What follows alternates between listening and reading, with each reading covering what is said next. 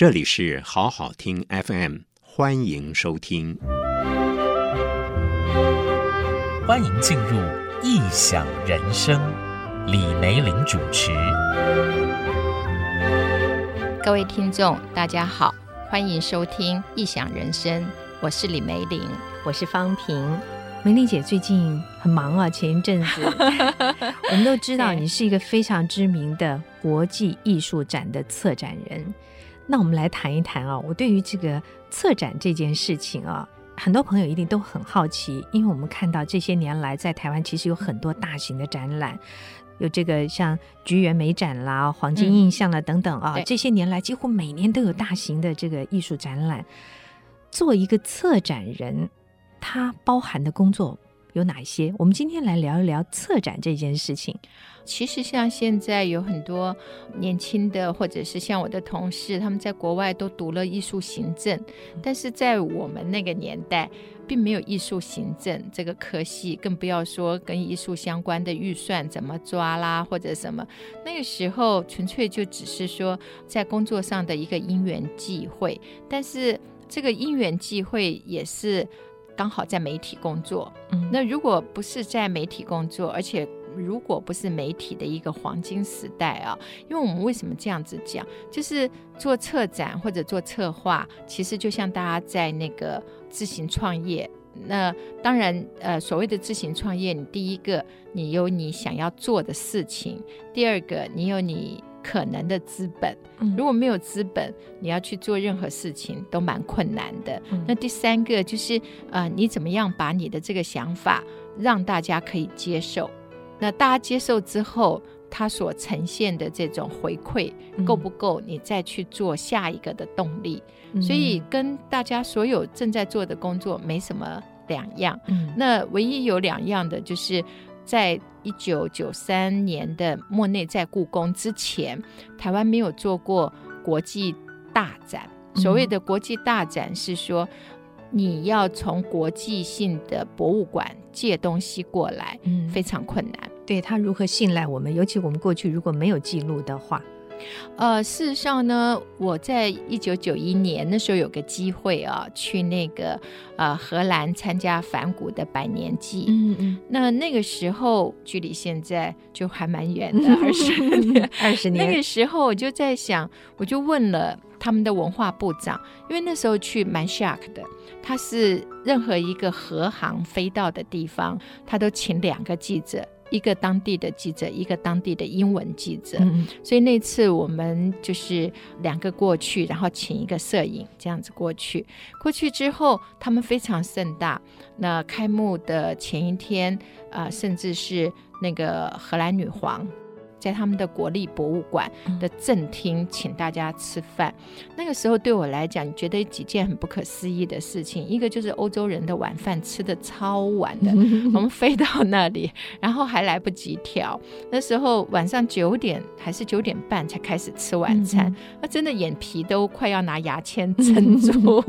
然后，哎，同样的状况讲起来蛮好玩的是，呃，后来九七年去做那个黄金印象，那时候的奥赛美术馆馆长啊，Rohet，他就是现在罗浮宫馆长。Oh. 那个时候，就是因为大家往来很开心。那在欧洲，他请你到家里去吃饭，应该很慎重。嗯嗯。那那个时候，我跟那个时候的啊历史博物馆的馆长，我们几个到他家，到了快十一点，主菜都还没上，馆长嘣一下头垂下去就睡，睡着了，快睡着了。对，嗯、所以总而言之，那个时候我还曾经问过。他们的文化部长说：“哎，台北有很棒的故宫文物啊，那有没有可能做反古展啊？”嗯，他那个时候给我的答复是说：“呃，是有可能啊，但是是博物馆必须要有某种的形式上的往来。”那时候我还听不太懂，后来慢慢做展之后才发现说，做展以日本为范例的话，它的一个状况是你要付借展费，嗯、但是。国际有一种交换展，你譬如说，我法国奥赛美术馆，我想做一个莫内展，那我可以去跟美国大都会借展，我可能不必付很多的借展费，因为美国大都会下一次要做什么展，你也可能来跟我借。嗯嗯、那再一个状况就是，我就直接找美国的大都会，你帮我做伦敦的 Tate。我们大家三方 join 在一块，我就可能做一个两百张，或者是啊、嗯呃，在莫内最重要时段的作品全部到齐。嗯嗯，因为他们有那种 power，而且他们有那种互相交换。就是我这一个展将来是巡回三个国家，嗯，但是台湾就很辛苦，也是那时候就回来就开始问。为什么台湾不能够做交换展？因为台湾在国际上的政治地位是不明确的。嗯，后来台湾就陆续都在推，就是你跟台湾故宫的博物院借任何文物，你这个国家一定要有一个官方单位，嗯，你要发一个免司法扣押。嗯哼，也就是。故宫文物借到德国去做展览的时候，万一有万一中国大陆说那个是在一个内战期间他们带走的，嗯，所以我们要跟他就是进行一个扣押，就是德国你就必须要保存这些东西，嗯，然后他要从国际法庭上跟台湾打官司，嗯，最后看谁赢了才可以把这些东西从这个正在展出的国家，因为到时候也落幕啦，落幕了之后，嗯，东西就只能放着，谁都不愿意。哪一个国家都不愿意因为一个展介入这样子的状况。对对。可是二战期间呢，大家也都知道，德国他去打了法国啊。然后他也从法国抢了很多东西啊，也抢了奥地利的东西啊。可是德国这很多东西后来又被俄国从后面又抢走啊。嗯，所以他基本上有很多东西是流散的。那这些流散的状况就变成在国际艺术法庭里面有很重要的，就是假如你可以提出这些东西，你曾经有收藏过。所以，像那个美国正在展出克林姆的那个一幅画像，后来就有一位犹太人也蛮富有的，他就证明说这个是他的阿姨，然后之前是他们家族收藏，因为有拍照有有印出来，所以那一幅作品呢就变成不能回到美术馆。而由美国就直接还给了，嗯。啊，就官司打赢之后就还给了这个收藏家，所以世界各地都有这样子的状况，所以台湾就必须要求台北故宫博物院去展览的，那他就必须要附上司法免扣押，嗯，那这样子的话，做交换展的可能性在台湾来讲很低。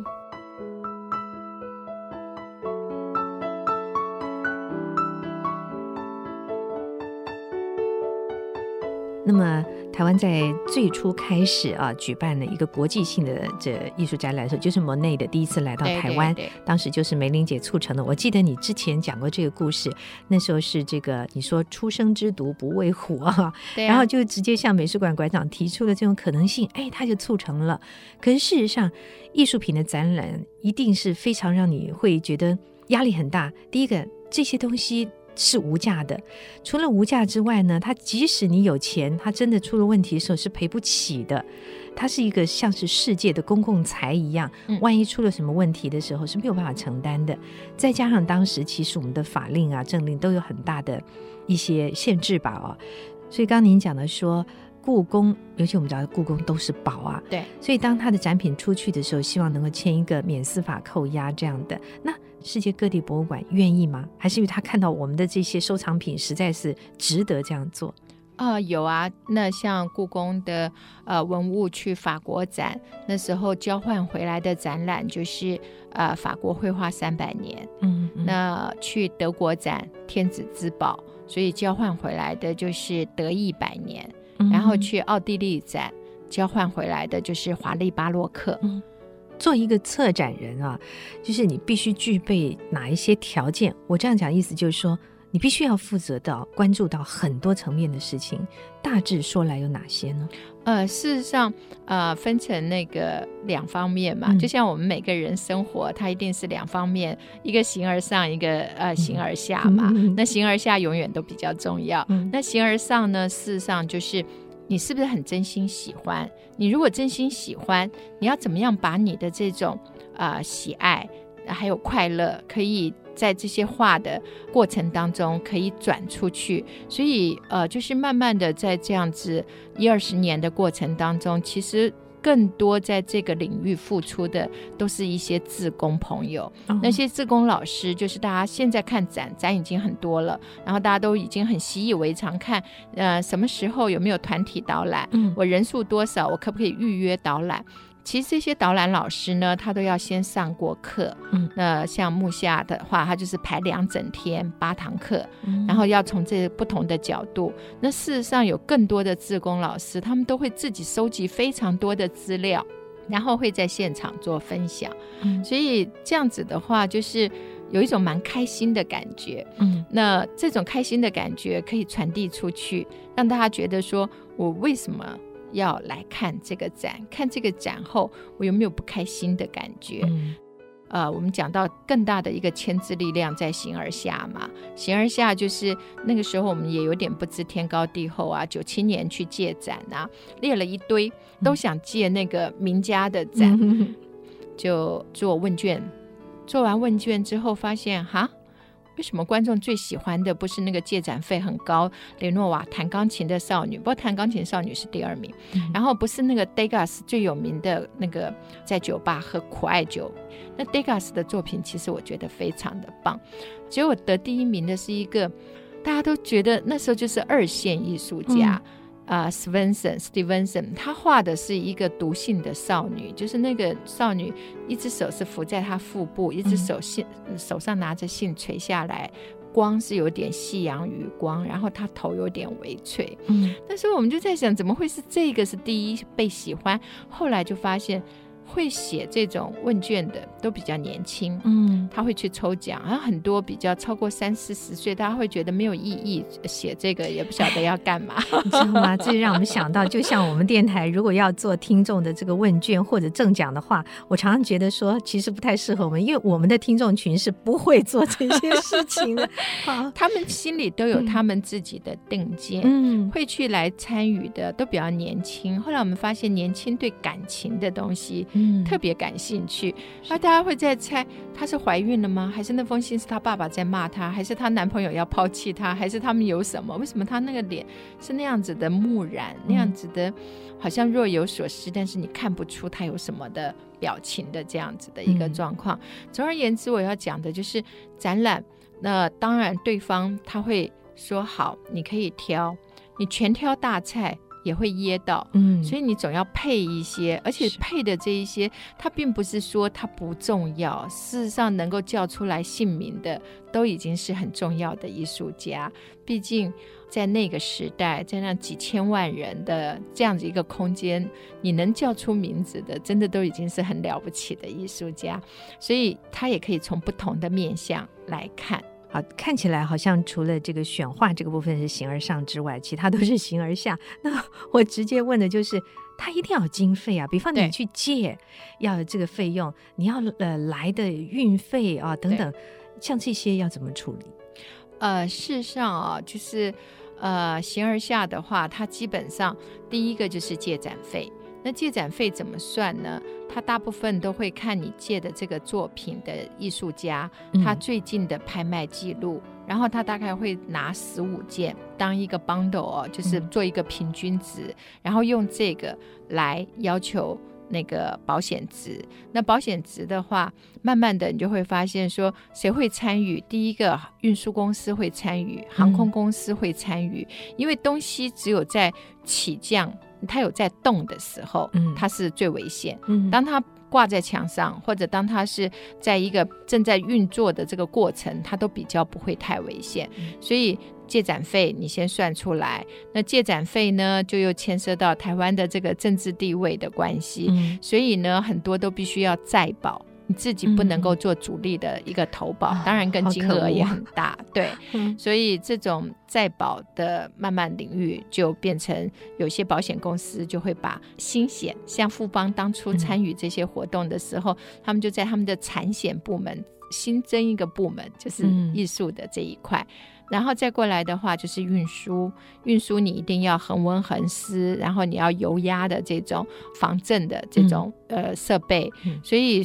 慢慢的就是从最早我们开始做展，然后要运送。什么叫恒温恒湿？就是找运鱼的，对，都是冰讲过冰装的。这样谢谢竹科，对对对。后来是因为竹科，所以台湾的那种所有的运输的车辆都是超棒的。那讲到这里呢，我要问一个真是非常形而下的问题，因为我们去借画的时候，刚才已经说了，可能除了画本身的价值之外，有保险费，那还要看我们的国家的状况，所以可能还要再加保。那么有没有做过，万一来了之后，他没有被那么样的喜欢的这样一种，算是失败的准备？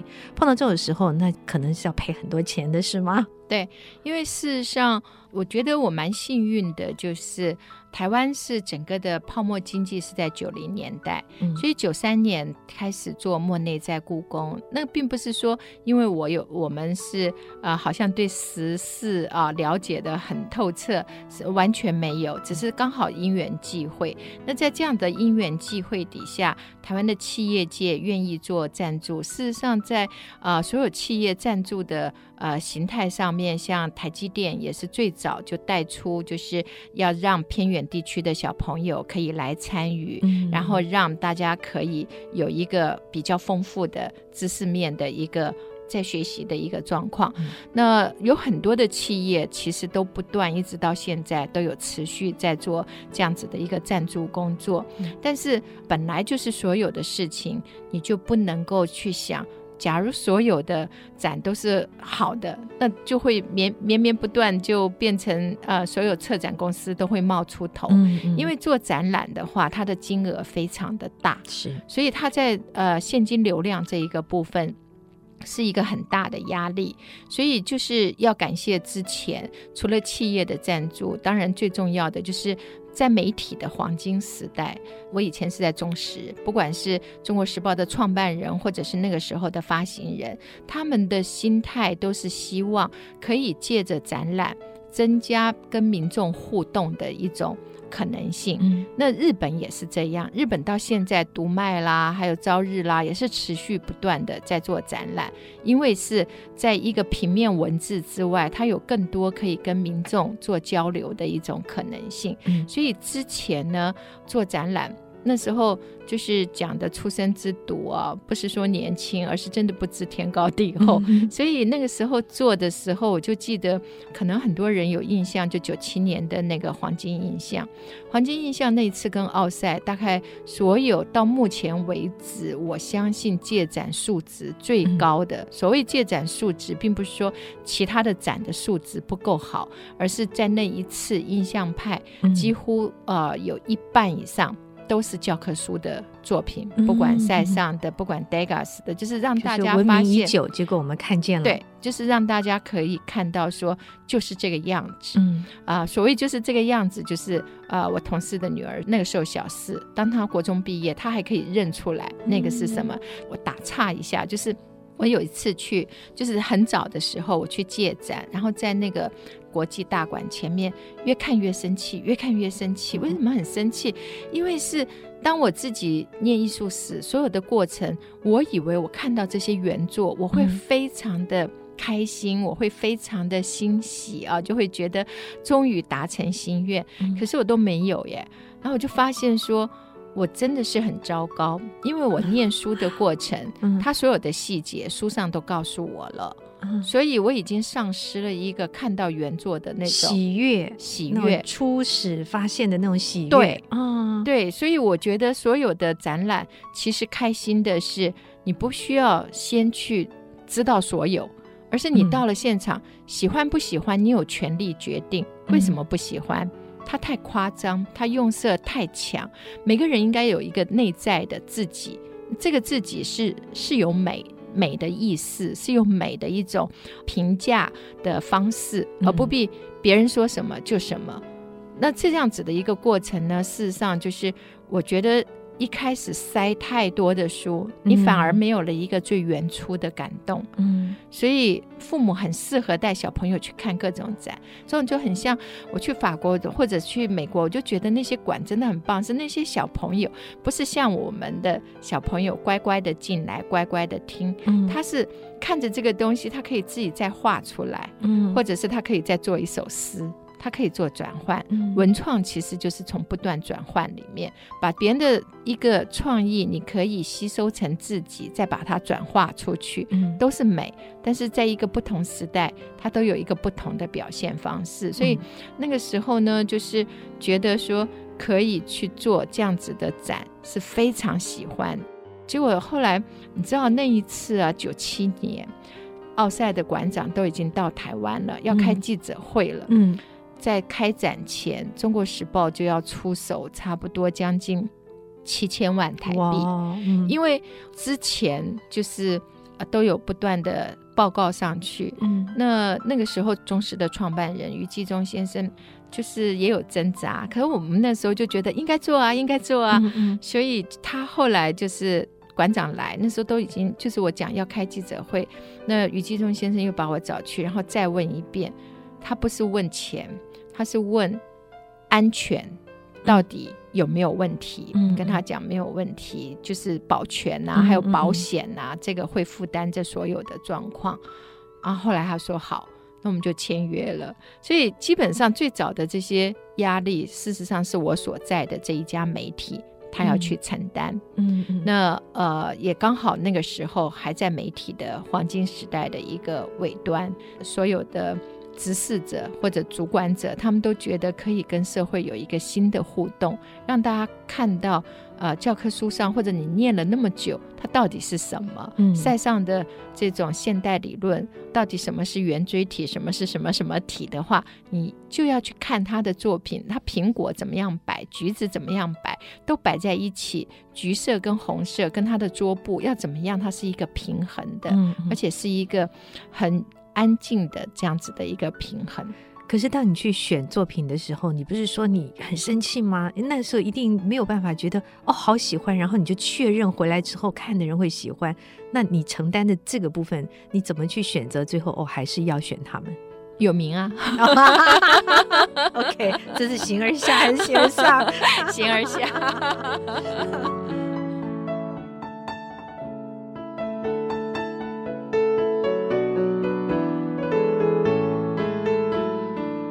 没有过心理准备说，说万一判断这次判断错了，没有想到，或者是特殊原因，这么一个展览出现之后，好像反应没那么热烈，有没有先做心理上这种准备？其实那一次就是接续九七啊，那一次是自己也的确把自己吓到了，看到那么多钱，但是后来看到民众对于黄金印象那么的喜爱，那慢慢的在过程当中，那事实上它是呃分两条线呐、分呃一个是西洋的东西怎么介绍进来，另外一方面就是随着两岸之间的开放，呃蛮有趣的，就是开始就是。把大陆的一些文物介绍进来，但是呃，我们那个时候挑的就比较是一种，就是台湾呢，它是在一个海洋中的岛屿，嗯，而且它是在一个很南端，那我们就在想说，呃，中华文化是不是真真的像以前我们念的啊？它就是华夏的，就是黄河流域发源出来的。嗯我自己是历史系，然后念艺术史。然后当我第一次做三星堆的时候，连我历史系的同学都说：“哇，你敢做三星堆哦？”嗯嗯，他说：“全台湾，他说连我们念历史的，大概在那个时代了。嗯”大概他说顶多三趴吧，三趴到五趴直到 三星堆，大部分都不晓得三星堆。眼睛瞪得大大的，那像外星人的脸，很像外星人，很像咸蛋超人。嗯，所以事实上，它不是一个呃华夏文明，就是一个好像都是从一个主要的点散发出去。它事实上是很多多元的一个混合。所以三星堆啦，所以丝路传奇啦，嗯。都是呃类似像这样子的一些呃文化上的展览，就是它本身都是非常有趣的一个背景。嗯，但是像做到黄金望族，因为它同时间有很多其他的那个、嗯、呃展览，是那黄金望族事实上是很有趣，是在讲契丹。嗯，因为我们念历史，我们都是按照正史。那当然就是唐宋元明清，你是从汉人的角度。对。可事实上呢，北宋那个时候契丹是北宋的三倍大，嗯，嗯，所以才会有那个我们讲说笑傲江湖啦，或者是什么萧峰啊，他们的故事就是那个时候，对对对，所以黄金望族为什么用黄金望族？嗯、就是他们其实反而是接续唐代，他有草原民族，嗯、所以他不管是他对于金饰的喜爱，还有对于他，反正就是总而言之，我们先不谈那个契丹了，嗯、就是在想那个时候就是人看的很少，可是因为你的企业主他愿意。就是当初有讲为什么想要做这个，因为呃，《中国时报》其实做跟中国相关的很多都是一些属于比较多元文化的一种呈现，它并不会去抢特别的呃，好像是大家比较知名的，反而是想说以台湾的角度来看。台湾本身就是一个多元文化的沉积，那事实上整个的华夏文明啊，它也是一个多元民族的沉积。内蒙有很奇特的，它是很多蒙古族啦、契丹族啦，那像新疆更是丝路上各种民族早期的，甚至有中亚人的一些脸型啦或轮廓啦。然后呢，像南方的，像那个。呃，就是四川、云南的，就是三星堆，嗯、所以它本身都有很多在地的一些原住民的文化。这些可能因为没有文字，或者有文字，但是慢慢淹没掉。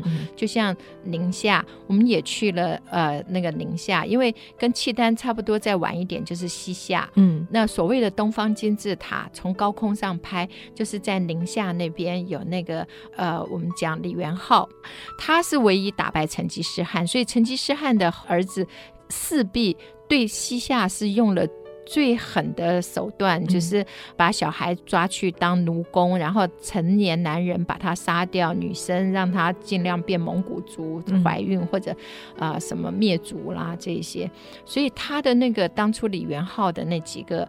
盖的陵寝真的很壮观，但是文物已经很少了。但是在这一条路线上面啊，就是我们讲的丝路啊，嗯、呃，丝绸之路。但是从云南、四川往呃，还有茶马道卖茶的，嗯、所以像英国喝下午茶，那是因为受西藏茶砖啊这些销到印度去。嗯嗯、其实那都是非常有趣的，而且他们的文物呢，反而大家并不是。